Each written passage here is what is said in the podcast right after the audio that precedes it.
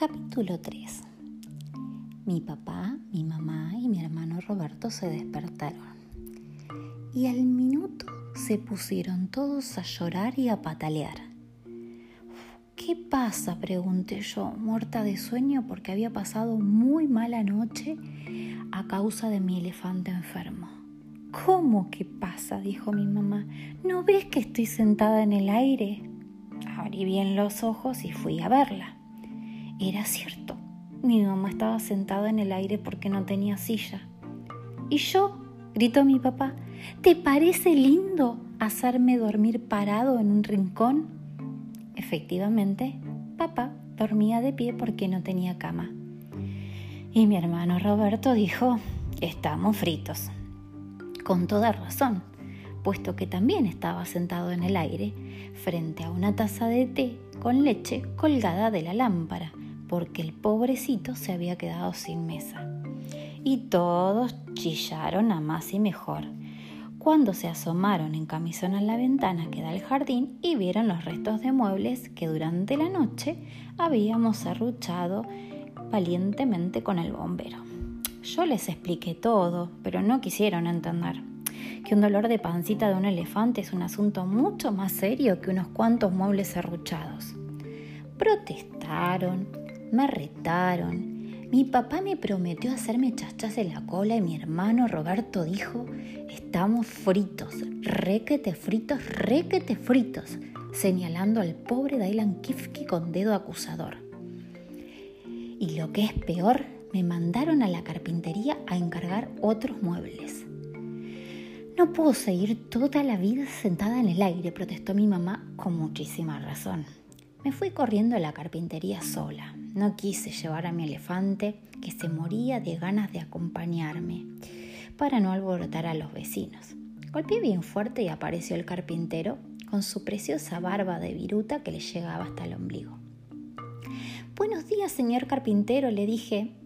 Vengo a ver si para esta tarde me puede hacer unos cuantos muebles para mi familia. Usted está loquita, me contestó. No, señor carpintero, le pagaré el doble si es necesario. Dijo el carpintero. ¿Y la madera? ¿Eh? Bueno, le contesté, supongo que usted como buen carpintero tendrá madera y clavos y serrucho y todo lo necesario, ¿o no? ¿Eh? Volvió a decir, no hay madera. No me diga, ¿no hay madera? No, no hay. Y el carpintero se me acercó con aire misterioso. Se me acercó tanto que me pinchó la oreja con la barba y me dijo, ¿Usted sabe de dónde se saca la madera? Ah, por supuesto, le contesté, de los árboles. ¿Ja? ¿Y dónde están los árboles? Por todas partes, en los bosques, en las calles, en... Eh, Pero si usted corta los árboles sin permiso, viene el vigilante y chas chas.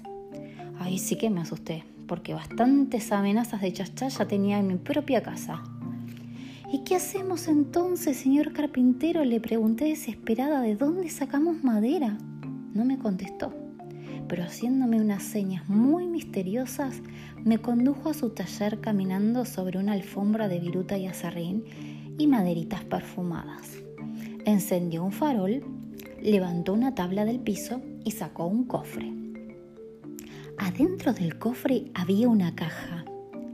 Adentro de la caja había otra caja.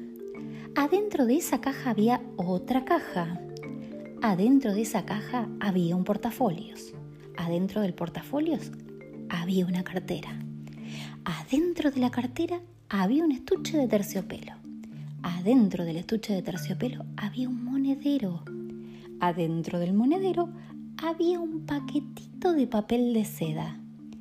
Adentro del paquetito de papel de seda había un poroto. El carpintero lo lustró un poco con la manga y me lo tendió. ¿Qué hago con el poroto, señor carpintero? Le pregunté creyendo que se había vuelto loco. ¿Cómo? ¿Qué hace? ¿Lo siembra? ¿Lo siembro? ¿Y para qué? Si se puede saber. ¿Cómo para qué? Del poroto saldrá un brote, del brote una ramita, de la rama saldrá un tronco, del tronco un arbolito y allá arriba, muy arriba, cantarán los pajaritos. Ay, señor carpintero, le dije angustiada, cuando el árbol crezca y tenga pajarito, nos va a dar lástima cortarlo para hacer madera. Además, mi mamá ya va a estar aburrida de estar sentada en el aire. ¿Qué le vamos a hacer? dijo el carpintero. Si quiere madera, plante el poroto. Y me cerró la puerta en la nariz. Yo salí tristísima con el poroto en la mano, pero comprendiendo que no tenía más remedio que plantarlo y esperar que creciera. Cuando llegué a mi casa, mi familia me acosó a preguntas. Ya va, les contesté, tengan un poco de paciencia. No se puede hacer muebles de la noche a la mañana, esperen un poquito. Me fui al jardín a plantar mi poroto mientras todos se quedaban sentaditos en el aire con un mal humor de mil demonios. Dylan Kifke me ayudó a sembrarlo, apisonando la tierra con sus patotas de aplanadora. Una vez bien sembrado, nos sentamos en el pasto a esperar que creciera. Yo me hacía la distraída y no miraba mucho, porque sé que si uno mira tarda más en crecer, como la leche tarda más en hervir. Pero pasó un buen rato y nada. Pasaron dos ratos y nada. Pasó un ratón y nada. Al poroto ni siquiera se le asombraba un brotecito de mala muerte.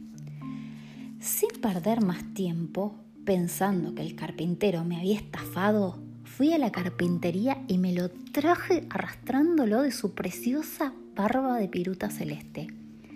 El carpintero desenterró el poroto y dijo, ¡Je! Con razón. ¿Con razón qué? ¿Acaso no lo plantamos bien? Lo plantaron al revés. ¿No ve que están creciendo para abajo? Vimos que efectivamente el poroto estaba al revés. Yo había brotado una larga barba verde, pero para abajo.